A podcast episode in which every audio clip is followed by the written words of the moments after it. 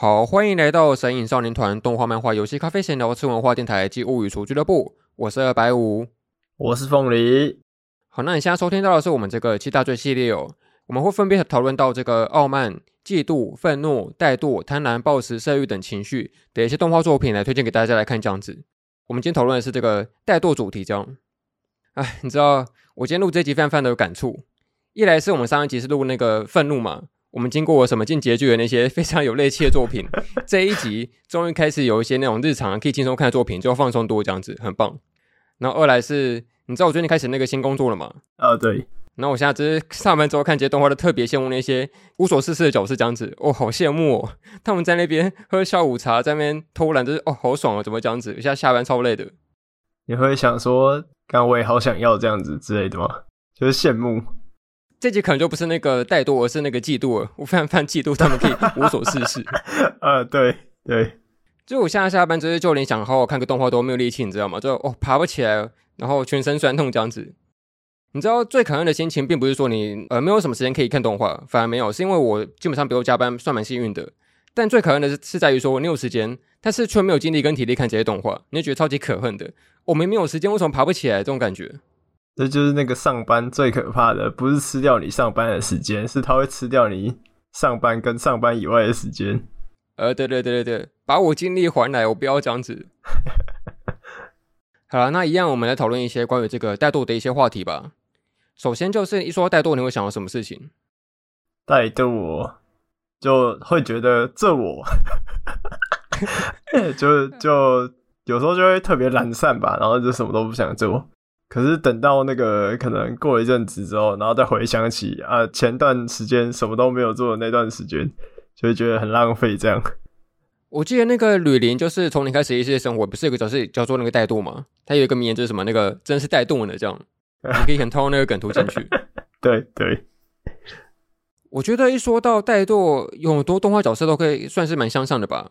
我首先想到的是那个哆啦 A 梦的大雄，他应该算是一个怠惰的经典代表角色这样子。他不是那种什么那个才艺是说那个能够几秒钟甚至不到一秒时间都可以马上入睡吗？哦，对啊，而且还有一个枕头，然后整天躺在那边。呃，对对对，就以那个假如是那种算什么算是那个失眠症患者的话，你应该超级羡慕的，怎么那么好睡？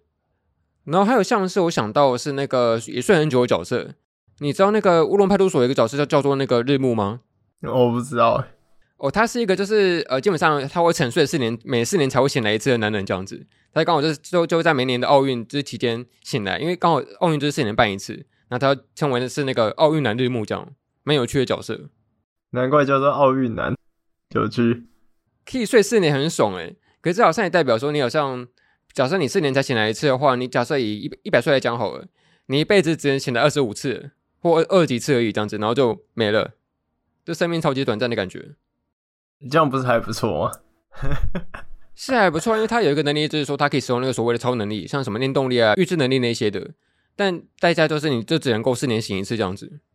而且我觉得，就是四年醒一次这件事情，也会变成说，好像你一醒来之后，发现世界整个大改变这样子。比如说你四年前睡觉，然后今年醒来发现到说，哎，怎么 AI 出现了？哎，怎么那个有什么动画要出了？哎，有什么东西？哎，附件还是没出完，这一样没错。就是会有一些事情发生改变，这样子 会有很大的变化吧？对对对。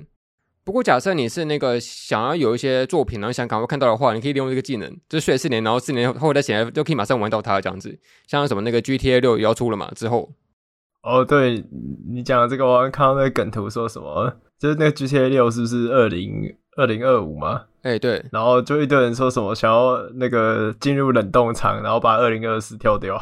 哎、欸，对对对，我不要二零二四了，请让我直接睡到 二零二五再起来。然后怠惰还会让我想到一个动画，也是蛮老的，叫做那个瓦力，有看过吗？哇，有诶，大概是我五六年级的时候的的动画诶。对啊对啊，它是一个科幻电影嘛，然后它就假设说，假设那个地球所有的环境都已经被破坏光了这样子。然后人类就会上一个很巨大的一种太空梭，然后到宇宙中那个游行这样子。然后那时候因为人类因为自己的那个体能已经慢慢的失去一些行走能力，所以大家都会那种很怠惰的、很懒散躺在一个所谓的那种机器椅子上面，然后再以机械的方式来进行行动这件事情。你当初看那部电影有什么感想吗？哎、我觉得很震撼诶，我觉得它的那种设定嘛，它的设定很很吸引人这样子。就是一个科技高度发展的社会，然后人类基本上不用做什么事情，他就整天坐在那个你刚刚讲的那个电动椅上面，然后呢，他就可以带你到任何地方，然后有很多功能什么的。呃，可是它是一个透过两个机器人，然后来打破这个现状的作品吧？我觉得当时看真的蛮震撼的。可是事隔多年，我现在只会想到那个瓦力衣服这种机器人的声音。呃，我我以为你会说什么？事隔多年，只会觉得那个，就想起那个瓦力，然后就很像什么开发你的性癖之类的，然后就觉得什么东西衣服很可爱。我不知道，我不知道，挖一个坑给你跳，这样子。哎，那假设有那种很方便的电动椅让人坐的话，你会坐上去吗？可是感觉坐上去了就不会再起来，就起不来了，对吧？那不是跟电脑桌还有床是一样的东西吗？嗯，确实也是啊，但是好像的确现在很多科技产品慢慢在往那个方向发展呢，就是大家不用去做太多的行动，然后就能自由的行走什么的，类似的什么那种电动滑板啊，电动的一些一些新科技这种东西。但我们身为那个怀古念旧人，当然会推一下那个自行车嘛，大家以后一定要下来骑这个自行车这样子。哎、欸，没错没错。那一说到怠惰，你会去怎么定义怠惰这个词啊？我觉得怠惰就是一个懒的集合体。是很多个懒散聚集在一起，然后到最后可能全部都，比如说每件事情都没做，或是都懒得做，都不想去做任何事情的感觉吧。哦，所以你觉得懒散有分种类吗？有不同类型懒散是不是？哦，对啊，有啊。好，比如说今天是要做一个什么，呃，要交出去的报告之类的，好了，那它就会变成懒散会有不同的层级啊。他的懒散有那种你懒散到最后一刻，然后把东西赶出来，跟你就懒到直接不交了，我觉得是两种程度的。然后呃，我觉得怠惰的话，它就是集合了一大堆懒散在一起的集合体吧，对啊？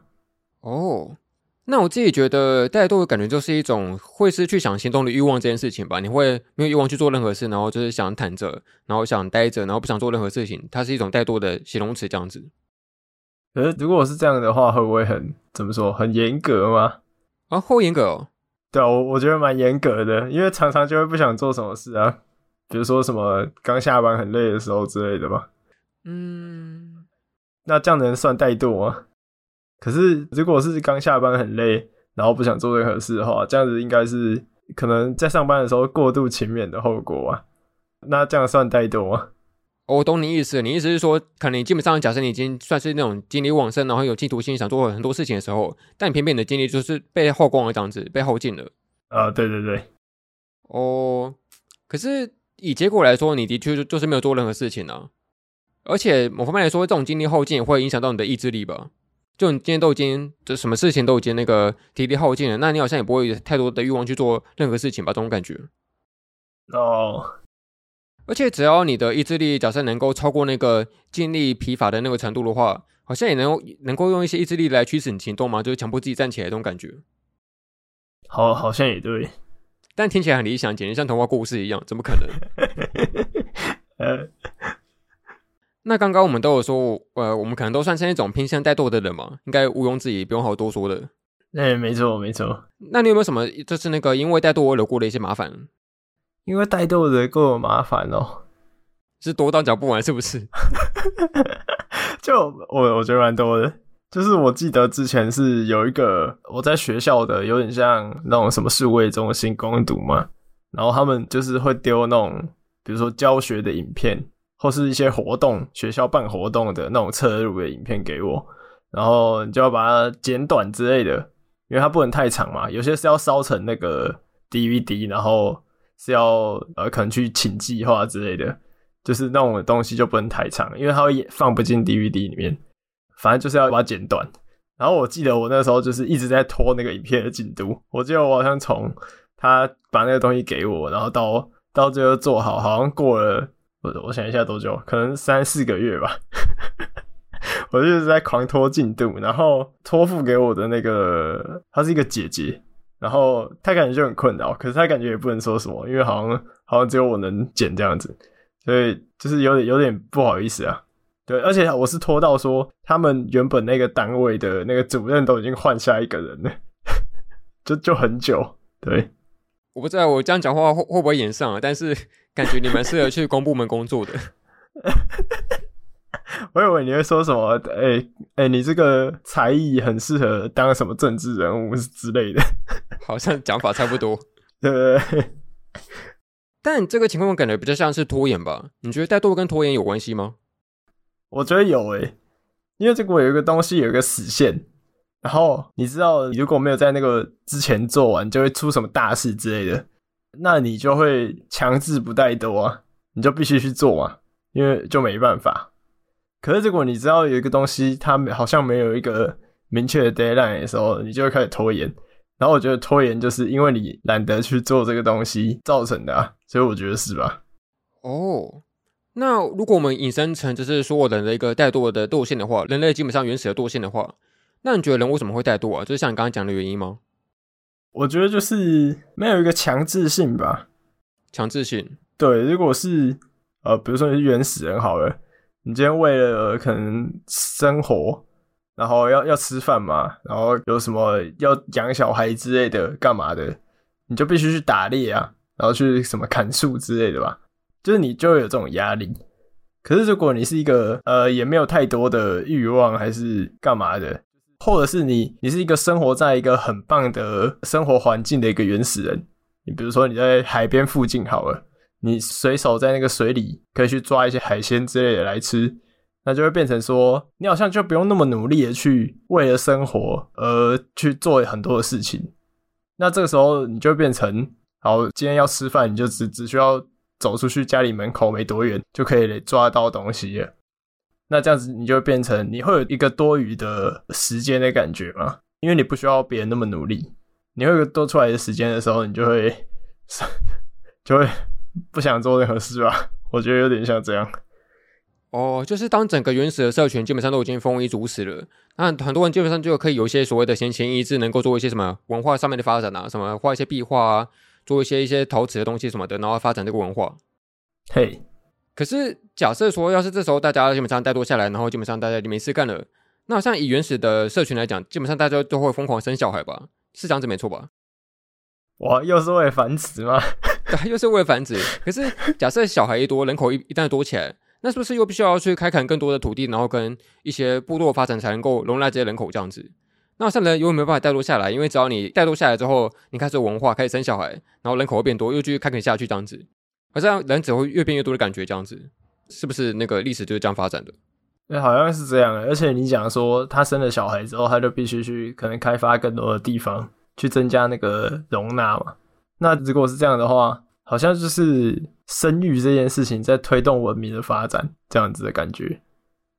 但我觉得一定始终会有一些人，他们是怠惰的，他们也不会想要生小孩之类的吧？原始人应该就有这种人的吧？不是现在才有吧？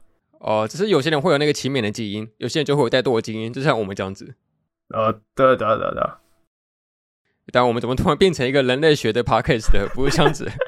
我们刚刚是讲了什么很危险的东西啊？我想说。好，但我自己觉得说，因为我觉得每个人怠惰的原因跟理由可能大不相同。但我对我自己来讲的话，通常自己会怠惰的原因，是因为所谓的那个完美主义这件事情。呃，就是完美主义通常会想要把一个东西做到很完美嘛，尽善尽美这样子。那可能有些时候你会觉得说，哎，这东西好像差一点，那我就拖一下，把它玩得更好这样子，然后把它做得更漂亮，做得更精致，然后最后一一拖再拖，然后始终做不出来这种感觉，所以才会拖延跟怠惰。对我来讲是这样子了，这个原因。哎，可是。如果是你这种怠惰方法的话，它它是建立在一个高标准要求自己的怠惰，诶，那它听起来很很轻蔑呢。可是就结果来说，一样都是拖延啊，只是说那个完美主义，只是它听起来高尚一点而已，但实际上都是拖延。哦，可是你是一边在做的过程中，然后感受到就是好像哪边做的不好，所以拖延这样子，还是还是你就会因为说。呃，你知道你会高标准要求自己，所以你就没有开始做。你是哪一个？哦，不一定呢。我觉得是偏向后者，就是完美主义有时候只是完美在自己的想象跟脑中而已，他不会完美在他能做的事情上面。有些时候是我会想这样一个很庞大的一个 project，很庞大的世界观，很庞大的作品，但是始终做不出来，连动都没动这样子。所以基本上应该差不多的。哦，我呃，因为我刚刚想说，如果是前面的话，那你应该很前面，你可能只是后来会搞到什么废案之类的。那如果是后面的话，那就跟我一样啊。哎、欸，我也是整天都会讲说什么我要写什么言权的稿啊，从来没有动过。我就问言权的稿子呢，都都在脑子里，都在脑子里。诶、欸，那我们应该算是都算是同意说，那个怠惰算是人性的一种吧？它算是一种原罪这样子。哦，我觉得是啊。可是我觉得有些时候有些人会相反，他是会恐惧怠惰这件事情的，他会闲不下来。有遇过这种人吧？哦，就他只要一闲下来，然后就会觉得说，哦，工作我要继续做啊，不行啊，这工作完了之后我就没事情，我不能闲下来，然后赶快一批接着一批做下去，这样子这种感觉，有点像工作狂的感觉哦。哎，对对对对对。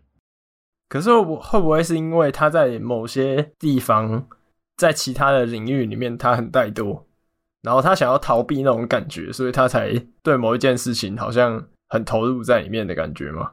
哦，我觉得有点像是有些人会因为他他不想去停下来思考说，比如说未来规划，或者是未来可能几十年他想做什么事情，他可能不想思考这些，所以他就想要拿别的东西可能填满生活，然后就不用去思考了，这样子。哎、欸，这是大考将近，赶快打扫房间喽！扫地一干二净这样子，然后不准备大考。没错，没错。或者像是有些丈夫，他可能家庭出了问题啊，老婆跟他吵架，然后小孩不理他，所以只能够把心力投入在那工作上面，然后算是逃避这种心情的感觉吧。哦，对啊，对啊，确实有道理。那你觉得我们要怎么去防止怠惰这件事情呢？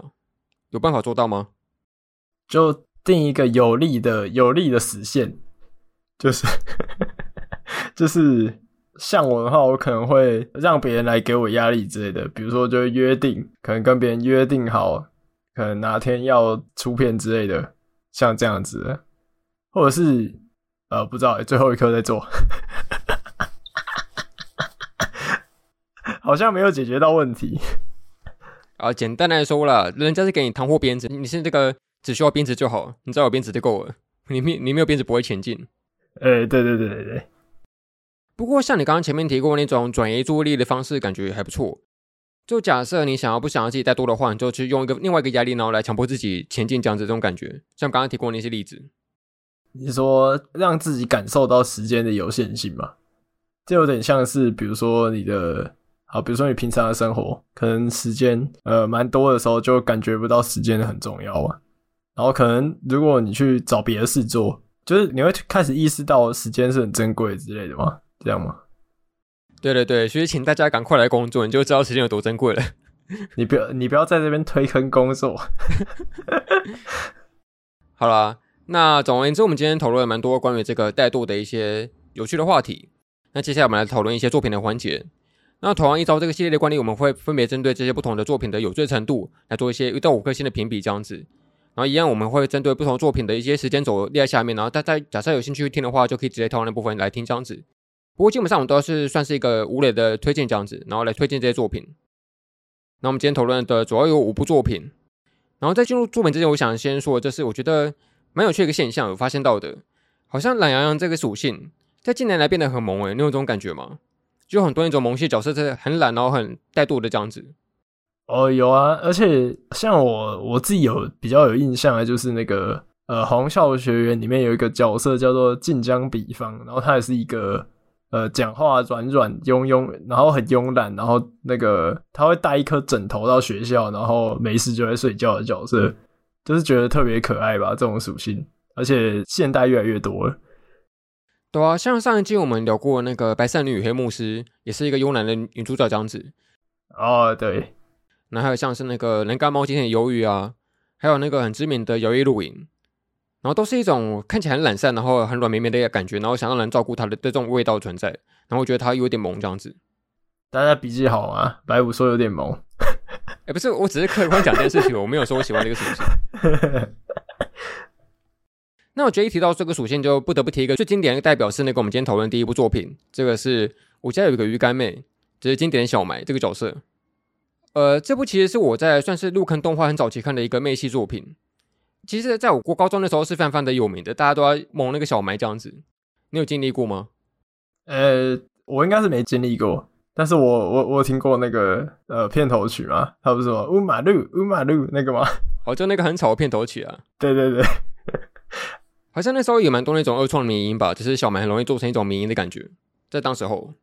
哦，对，因为他就是一个瘫软在地上的一个形象啊，而且他不是会变成，就是因为我看过一点点，就他不是原本是一个正常的头身，嗯，就是正常一个人的样子，然后他在家里懒散的时候就会变成一个很像小孩的模样嘛，就从九头身缩成二头身。哎，对对对对对。好，那先大概介绍一下这故事的概要。这故事大概是说一对兄妹，分别是那个哥哥土间大平以及妹妹土间埋这样子。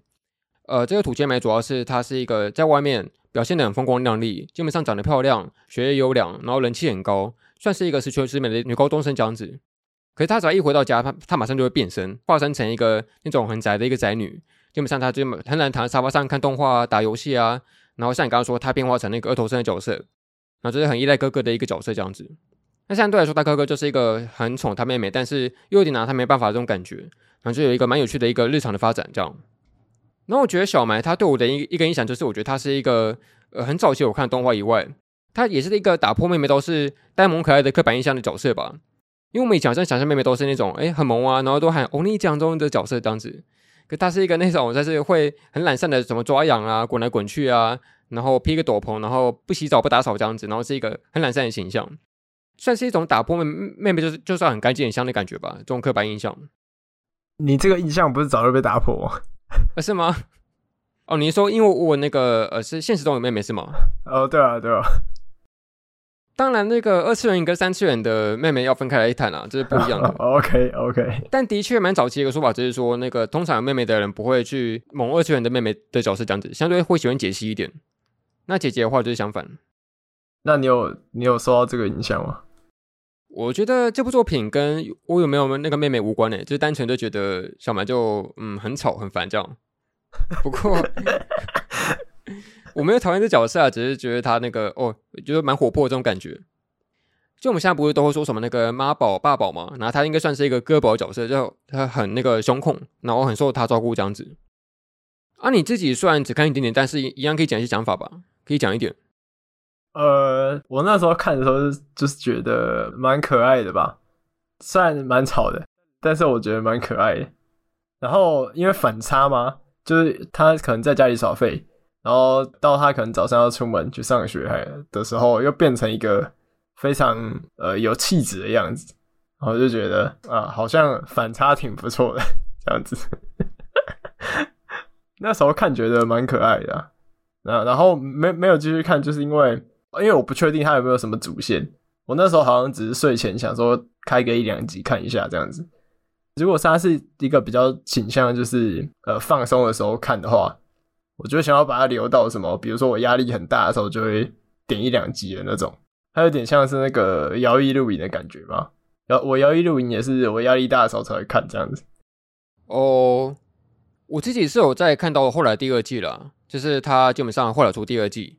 其实我觉得他第二季到后来，因为他是日常番嘛，感觉后面有点就是玩不出新花样的把戏吧，就好像一直都是那种很常见的套路啊，就是小埋他很厉害，然后他竞争对手很嫉妒他，然后跟他决斗，然后输掉，然后最后和好，然后一直在循环下去这种感觉。哦。然后另外还像是他有一个算是那个女女配角叫做那个海老名嘛，也是人气蛮高的角色，那也算是对小埋的哥哥有一些暧昧的情愫这种感觉，那也是不断的套路循环下去，就好像呃稍微有点看腻的感觉吧。所以第二季就没有说太喜欢这样子，然后说一个有趣的小事情，就我记得好像是小埋这个动画出完了几年后吧，这也在我看到一个新闻是说，那个小埋他不是有出很多那种周边的抱枕嘛，就可能有小埋的、海老名的之类的这种抱枕，然后他是二头身角色嘛，就基本上可以很适合做成周边这样子。然后记得有一个新闻，他写说那个小埋的周边就是那个抱枕大量滞销，就堆积如山这样子，没有人要去要它。就有点可怜，我不知道是不是过气的原因这样子，因为现在很多那种都俗称说什么三个月换一次老婆嘛，所以很快就过气之后就没人要了，这种感觉。哦哦，你说你说海梦吗？不过我觉得小埋到现在依然是一个很多就是稍微的有一点资历的老宅也会那个津津乐道的一个角色吧，因为他算是一个很有代表性的角色，这样子印象很深刻。这样好，那下一步。下一部也是很经典的作品，是这个《K-ON 轻音部》。呃，你也没看吗？没有，没有。哦，不对，你今天所有作品都没看，干嘛问你？都没看，都我在讲。我是说那个那个什么，如果你今天是要讲懒惰的作品，啊，我就是懒惰本人，我我懒到都还没谱。哦，你以行动支持我们这个懒惰的这个集数，讲的好听是这样啊。好，那我觉得 K-ON 基本上不用多提了。我们上一次好像在毕业那一集有时候提过这个作品嘛。啊、哦，对对对。然后他也算是可能在那个孤独摇滚出现之前的一个经典的少女玩吉他的代表作，这样子很经典的一个作品。然后其实他当当时也是带出了一个算是学吉他的热潮吧。然后这很多人要去争相学那个电吉他，因为很帅很酷，很想模仿那个动画的角色。但实际上，他也跟孤独摇滚落落到一样下场，就是说大家学完之后没过多久马上就弃卖了，就不要这吉他了，卖完了不学了。呃，然后我觉得 K-ON 它算是一个所谓的空气系的代表性作品吧。这空气系它就是指称说那个一个作品它基本上没有什么剧情，节奏缓慢，然后就是像那个经典的漫评人 AJ 说的萌萌哒没干啥作品这种感觉。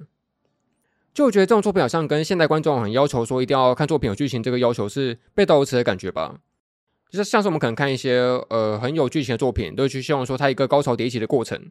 但相对来说，空气系它就是一个很平淡、很日常，那完全没有什么主线故事这样。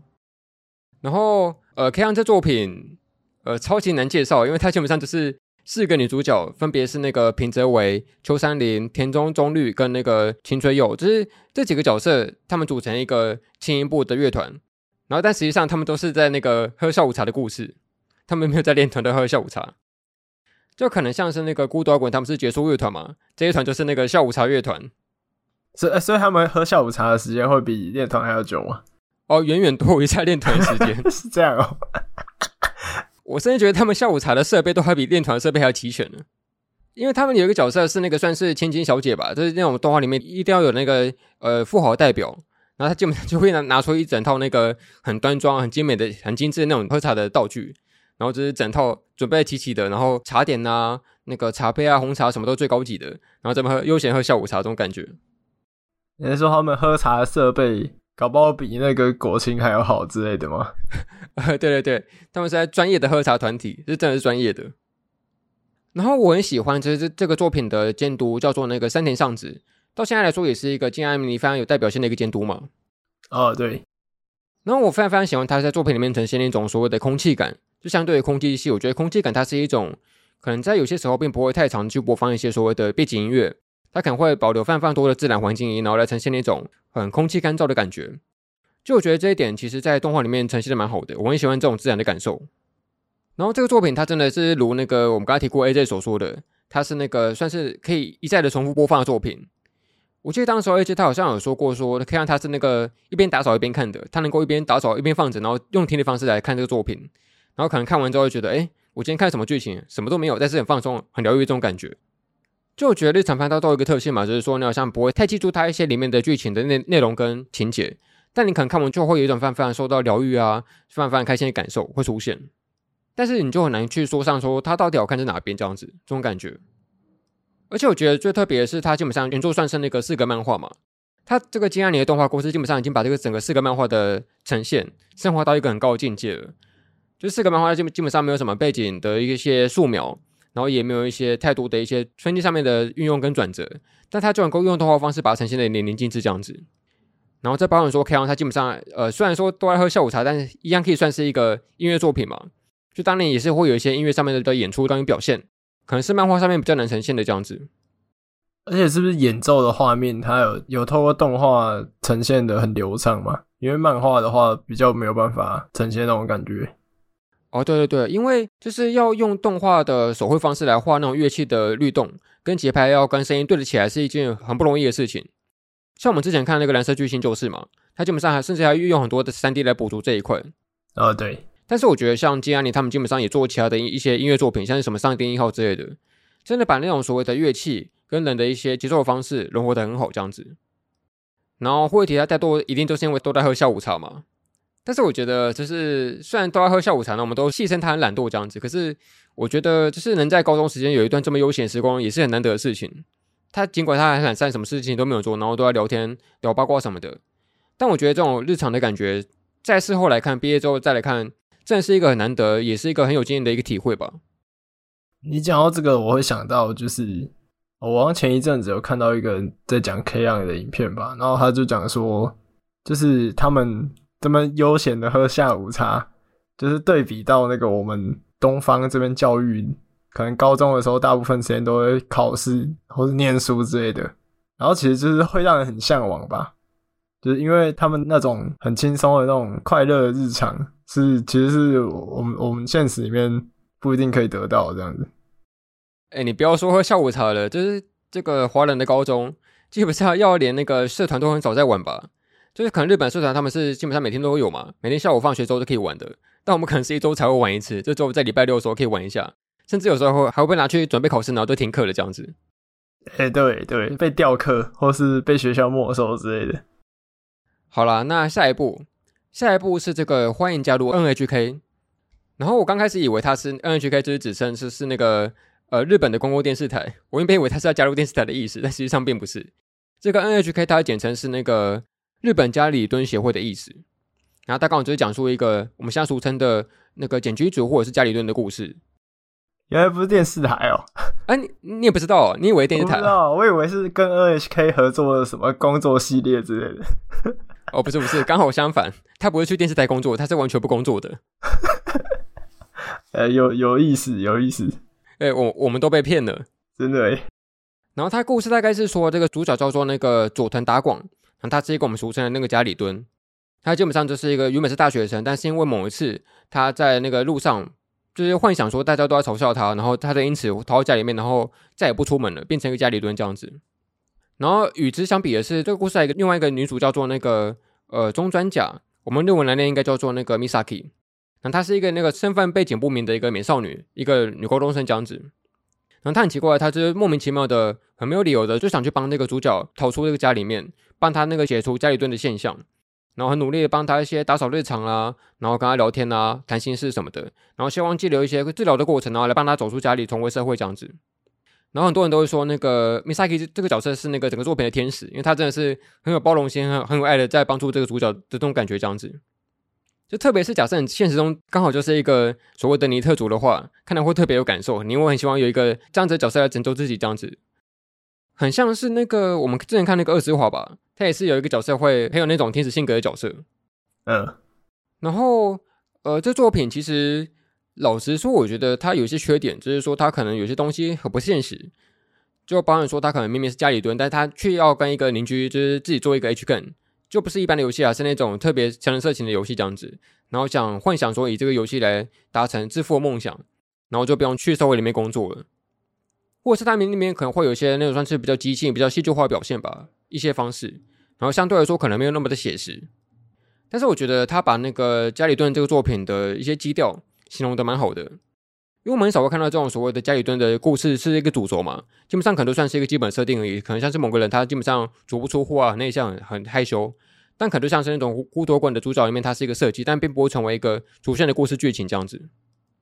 然后我真的会觉得说，这家里蹲他基本上可能在社会上来看是一个非常非常负面的形象嘛，就你不工作，然后你不出门，然后在那边啃老什么的。可是我真的觉得说，你现在这个社会里面，你有时间会比那个有钱更让我羡慕诶，这种感觉。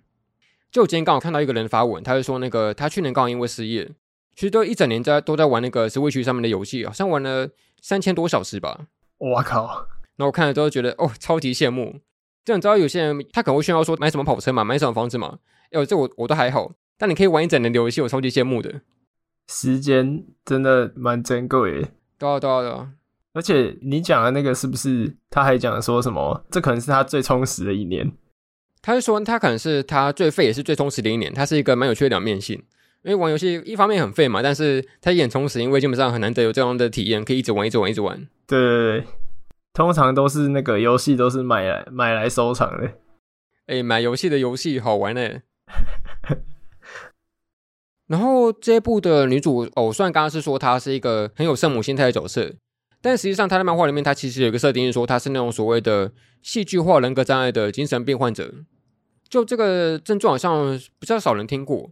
他的意思是说，他可能是一种有些征兆，就是说他会很想吸引别人的注意力，很想被别人关注，然后很怕被忽视这样子，然后会有很多一些很奇怪的一种戏剧性表现，然后来吸引别人注意力。不然说，你可能会幻想自己可能是什么样的角色啊？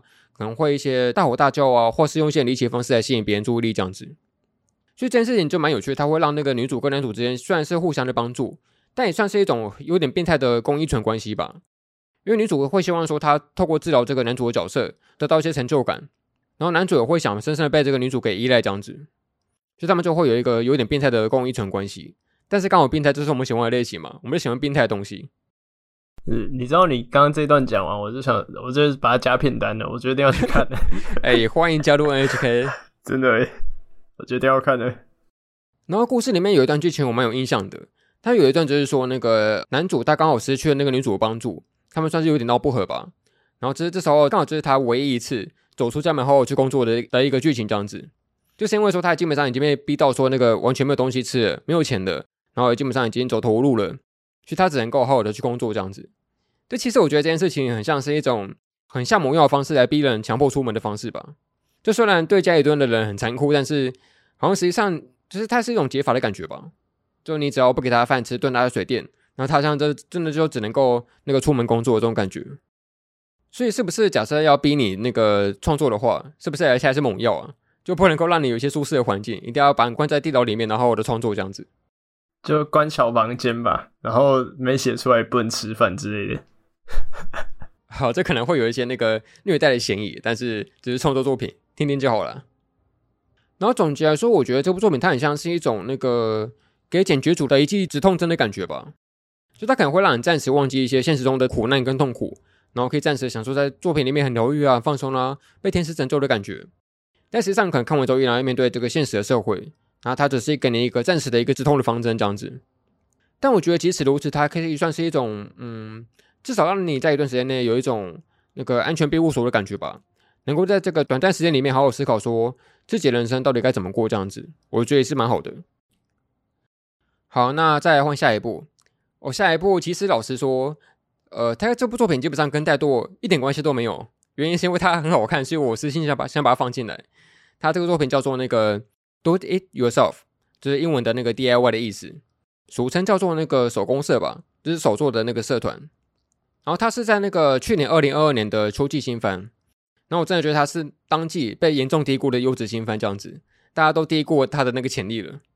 就他真的番番的好看，它那种很清爽的画风，然后有一些我很喜欢的傲娇角色这样子，然后整个就是很棒，很很对我胃口。你要吹烂了吗？对，我准备要吹烂了，除暴。然后他故事大概是说，这个主角叫做那个杰艾塞尔福，日文刚好念起来就是念作那个 yourself，就是那个英文里面的那个自己的意思这样子。然后他跟另外一角色昵称叫做那个布丁，他们是儿时玩伴，也刚好是邻居。就是那种动画里面很常会那种所谓的打开窗户就能够看到彼此的那种邻居，就刚好家里住超级近的这样子，然后能够透过窗户隔空对话的感觉。然后他们两个的个性算是截然相反吧，就那个 yourself，他刚好是一个。个性迷糊，然后喜欢做白日梦，然后懒懒散散的样子，然后常会因为自己迷糊个性受到那个大大小小小的一些皮肉伤这样子。那相反来说，布丁他就是一个很严格，然后很喜欢照顾那个那个 yourself，但是实际上他也也是因为有一些傲娇表现，所以有些时候就会表现的一种会生闷气的感觉这样子。然后有一次那个 yourself 他刚好就是在上学途中脚踏车坏掉了，然后有一个路过的一个女生来帮他修理这个脚踏车，然后就走了。然后他后来听说，这这女生其实是他们学校里面一个算是一个 DIY 社，就是手工社的一个社长。然后在因缘机会之下，就加入了这个社团。然后也是一个很经典的老套套路，就是说，哎，我们要来这个协助这个即将被废社的社团，来振兴这个社团，然后不要让它被那个废社这样子。经典废社环节，然后就开始了这故事的展开。然后我觉得这作品最初吸引我的原因，当然也是因为它的这个算是自己做手工的这个特质吧，就可能会自己做一些什么木工的产品啊，做什么那个衣柜啊、书柜啊。然后用木工的方式来做这东西，然后刚好他们的全部都是一些少女来做这件事情的，就跟那种很很传统的男性人刚的形象是截然不同的这种感觉。然后我觉得它蛮有趣的是，它其实发生的时代是有一点近未来的，它会有一些算算是有点高的科技，什么无人机送货啊，然后什么 AI 机器人啊，然后跟这个时代做对比。但我觉得蛮有趣的是，它刚好在一个有点高科技的时代，依然坚持做这些手工的东西，很有意思这样子。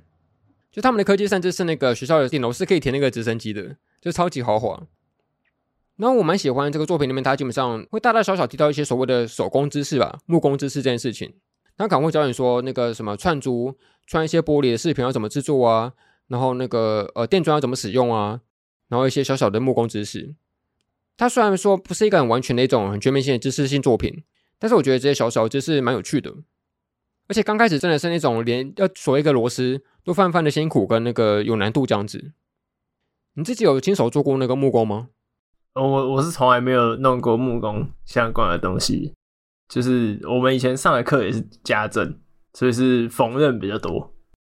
哦，我会特别喜欢，就是因为说，我记得我国中的时候吧，就我们那个班导很有意思，他是一个很有想法的老师，他就跟我们说：“你们想要置物柜吗？那你们就自己动手做吧。”他给我们自己的那个很多的木材跟材料，然后要我们自己动手做自己的那个置物柜，这样子很有趣。他好猛啊！他还怎么说？因为一般一般来说，老师应该蛮害怕让学生去弄这些东西，就怕受伤之类的吧？对啊，对啊，对啊！就当然还是会有一些安全提醒跟那个事后的那个维护，但实际上过程都是我们自己做的。就包括说使用那个电钻啊，像作品里面提到的，然后木板跟木板的结合，然后钉钉子这件事情，就虽然最后做出来的确是一个看起来有点简陋的一个作品。但实际上，就做完后，会翻翻的有成就感。就你知道，在特别是那种一整个班级排开来，就隔壁班都是用一些很现成的那种塑胶置物柜，但只有我们自己是用那种手做的木柜放在后面这样子，很有意思，很有很有品质，也超酷的。对对对，就我觉得现代这时代基本上，呃，科技越越来越发达嘛，那么算是基本上可以用一种很低廉的方式，就享受很多那种所谓的物质生活。我们可以用很便宜价格买到一个手工的木柜。但实际上，就会跟你一种手做的温度还是会有些差别的。就感觉我们现在代人就是太过依赖一些所谓的现成的产品了，就渐渐失去那种动手做东西的这种能力出现，这样子会有点可惜啊。但是我真的觉得自己动手去完成一个东西的那种喜悦是无与伦比的。所以我非常喜欢这个作品，它传递那种所谓的 DIY 精神，就是你凡事都要自己来，自己动手做出来一个东西，不管它是好是坏，然后你要好好的物尽其用。尽管是一些看似不太精美的一些木材，你要把好好的做成一个手工作品，也依然可以好好的利用它这样子。就我觉得，虽然我自己没有很常做一些手工的东西，但是我觉得做手工这件事情可以教会人很多事情吧。就比如说像是那个接受瑕疵这件事情，就像我刚刚前面提过我那个所谓的完美主义嘛。但其实 DIY 这件事情是那个需要你去接受瑕疵的，就可能有东西一定不好，但你要要把它那个调整，然后把它扶正，或者是重新做一次这样子。就我很喜欢作品里面那种轻松的氛围，就是他们基本上哪怕是电话了一个钉子，依然可以一笑置之的感受吧。大家都可以稍稍的、轻松的把一个东西给做好，然后最后完成它，一起有一种伙伴的感觉，那种社团的团结感是很棒的。这样子，而且它基本上算是一个群像剧吧，就每个角色除了那个两个女主角以外，他们是基本上也有其他的配角，然后每个角色都会自己所有的那种性格啊，跟一些自己的长处跟短处这件事情，就让每个角色都泛泛的有魅力跟个性，这样子，泛泛的喜欢。所以总结来说，真的非常非常推荐这个《Do It Yourself》，它是一个低调神作。假设你当时候错过那那季新番作品的话，真的可以找来补一下，这样子，非常非常的推荐。好，那换到今天最后一部，它也算是我们今天讨论这个怠惰这主题最契合的一个作品，叫做那个田中君总是如此慵懒。它好像算是一个小有名气的日常番吧，好像还蛮多人听过的。我那个时候好像在那种新番列表里面看到哦。就我觉得他会稍微有点出圈，就是因为说这主角田中君，他真的是那个懒惰的帝王，他可能是懒惰博士吧，他真的是那个懒惰到一个极点的感觉这样子。哦，总之故事大概就是说，这个主角叫做那个田中君，那他是一个非常非常就是完全没有所谓的精力的跟力气，日常都是保持泛泛慵懒的形象，然后对日常没有什么想法，基本上很希望平凡的、很慵懒的过每一天这样子。那相对来说，他旁边就会有一些蛮有趣的一些角色跟配角。就比方说，他最主要有一个很好的兄弟，叫做那个太田。他跟田中相反，他是一个很有精力、很壮大、很壮硕的一个男主角。然后蛮有趣的是，他基本上对田中那个算是那个照顾有加。就基本上，假设田中他那个懒得走路的话，他就会把他抱起来，然后抱着拖着走，这样就变成一种那个算是交通工具的感觉吗？人体交通工具，然后帮田中到处那个走来走去，这样子很有趣。那我觉得这个作品它算是一个以我们现在所谓的那种同学系列的作品来说。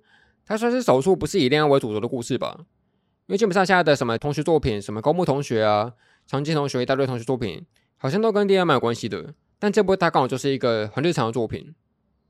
然后它这个作品的动画监督是那个片面真也，他有做过蛮多的一些经典我蛮喜欢的一个日常作品，包含说那个浓浓日和啊、元气简仔这一些的，然后都是用一个很轻松的方式来做一个嗯很有趣日常呈现。然后我觉得这个田中君他这个人设真的是超级超级强烈的，我甚至觉得他根本就是那个偷懒的天才这样子，他做什么事情都泛泛的没有干劲，但是甚至是可以为了那个呃，比如说他一个事情蛮有趣的，就是说他会因为比如说那个在桌上撑着手臂睡懒觉的时候，会因为趴太久，所以就手臂发麻。就他想为了这件事情去健身，他可以为了偷懒去健身，这件事情蛮有趣的。很像是我们现在一些什么肥宅啊，就我们这种人，就假设我们有时候会打游戏打太久嘛，坐太久，然后就腰酸背痛的，会想去练一下自己的那个核核心肌力这样子。你是因为想好好的玩游戏，所以才要去健身这种感觉？太勤奋了吧，还还去练练身体？当然这很本末倒置啊，因为你可能是想为了偷懒而去运动，虽然很互斥、很矛盾，但是很有趣。然后我觉得有些时候它甚至可以悠懒出那个优越感的感觉。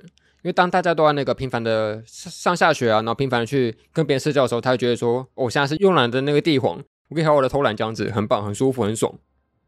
然后这作品里面蛮蛮有趣的是，算是那个你可以看到说，不同的人对田中这个人的一些态度吧，就可能包含说，刚刚前面提过那个自由的那个太田，可能蛮多腐女会把他们想成是那个 BL CP，但是我自己觉得说，他们比起像是那个 BL，或者像是一个朋友。我觉得太田更像是那个妈妈的感觉吧，太像是在照顾那个田中妈妈的感觉，当他的交通工具啊，然后担心他会怎么样怎么样，担心他会吃到什么的这样子，很有趣。那我觉得田中他在一个作品里面当主角是一个很特别的事情吧，一般来说主角都是一个很会出风头、很有那个星光感，然后很闪亮的角色。但田中他刚好相反，他是一个不想当主角主角，他想当一个彻底的边缘人，不想跟别人社交，然后只想好好的度日这样子。所以看的时候就觉得说，哦，天这我。天啊，这根本就是我啊！我是想当一个边缘人，我不想当主角，这种感觉很有那个共鸣性，这样子。但其实我觉得蛮有趣的是，虽然田中他看似是一个很有很慵懒的角色，但实际上他有些时候会在某些地方意外的很细心。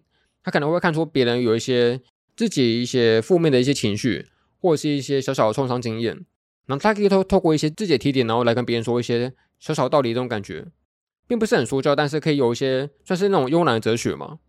就其实我觉得他的态度蛮像是一只那个猫咪的，有那种所谓的猫咪哲学。就你要做你自己那个最真实的自己，不要去迎合别人，然后你可以平淡的看待很多事情，你不需要去那个非常非常积极的去讨好别人什么的，然后就用一种慵懒方式度日这样子。但是我觉得这件事情可能在现实中是一个不太可能的事情吧。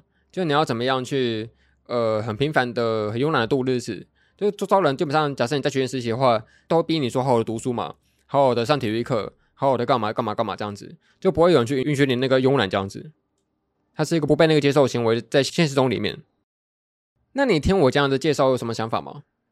我觉得挺好的嘛，因为我一直以为是，就像你讲的说，可能有腐女会凑 CP 啊什么的，是吗？呃，对对对，所以我我我我一开始以为它是一个比较呃可能 BL 方向的作品嘛，我一开始是这样觉得。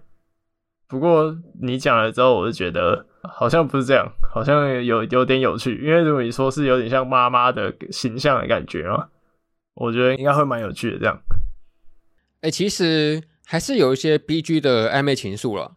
但是我觉得这件事情蛮奇怪的，因为基本上不管是太田跟那个田中，还是一些其他的女女同学，好像每个人都会对田中有好感的。他好像算是一个万人迷的感觉。这怎么讲？他算是一个花落芬芳无蝴蝶自来的感受吗？就是他基本上没有做什么特别的事情、特别举动，但他就是会莫名的受很多人喜欢这种感觉，是那卡比兽的概念嘛？就卡比兽也懒在那边，然后就是只在那睡觉之类的，但是还是很多人喜欢卡比兽这样。啊，对对，因为卡比兽很可爱啊。因为我觉得田中他基本上也算是一个蛮可爱的男角色吧，就他那种慵懒的眼神，就是暗淡无光，可是看起来又有点那种怎么说懒气的感觉，蛮猛的吧？就我觉得有也有一些蛮猛的一些男角色。像我们刚刚前面提供一种，就是萌系角色，他会有一些很慵懒的表情，这件事情，就像是那个摇曳露营的那个等号 U 等号嘛，那个表情。哦，对，对，我就觉得有些时候那种慵懒表情蛮可爱的。好了，那总而言之，我们今天介绍了不少那个关于怠惰的作品。那在那个呃进入到平凡环节之前，你有没有想做什么总结的？就是怠惰的解决方法就是去创造那种 deadline 就好。我觉得我就是这个节目的编制啊！假设我没有坚持的话，搞不好就没办法周更了。感觉就会这个突然讲一句，然后就说：“哎、欸，来，我们休息一周好不好？” 然后等下休息一周就变成习惯，然后就就完蛋了。你可以想象，今天这个节目不是一个二百五一个凤梨，而是两个凤梨的话，会发生什么事情？应该只会更新一周吧。然后就开始休息，要休息一个月。哎、欸，凤梨君总是如此慵懒。呃，真的会会会变月更呐，会变月更。呃，怎么说？怠惰这件事情对我来讲蛮有趣的，因为基本上它算是一个在社会上普遍形容是一种所谓的负面特质嘛。哎，你怎么可以这么懒散呢？怎么可以不无事事啊？怎么可以不去工作什么的？就是很多人会对怠惰这件事情有所斥责这样子。可是我觉得他在现在这个时候算是一种抵抗的方式吧。对我来讲，就我觉得怠惰是一种抵抗。呃，不管是对于社会上的抵抗，还是对你自己抵抗，都是。因为现在社会不会常常是发生说什么那个所谓的过劳事件啊，什么要加班很久啊，然后低薪什么的很多问题嘛。有些时候大家会想要去力争上游，然后就是强逼迫自己去强迫做更多的工作。然后做更多的事情，努力拼加薪升职。有些时候，你就是需要一些让自己放松下来的方式，才能好好的休息，让身体复原什么的。所以，其实我觉得，怠惰对我来说，它是一种抵抗的方式。抵抗就是这个，让自己更加努力，然后让自己不停的去工作下去。这个过程是一个休止符的感受吧，对我来讲。所以长得越大，我越觉得说，能够悠闲度日真的是一种幸福。诶，就很多人会觉得说，幸福难寻，就是幸福到底是什么事情？可是我觉得，能够好好的悠闲度日，就是一种幸福。就是在你的时间特别少的时候，特别是如此，特别能够感受这件事情。所以我觉得我们可能接下来就要推动那个“我就懒”运动，不管别人说什么，我很怠惰，我很怎样的，不管我就懒这样子。要去深山隐居吗？哎、欸，对对对，我们就去划船，我们就不要加班，就把加班时间拿去划船这样子，写诗喝茶，多么惬意啊！对啊，多惬意啊！古人真好。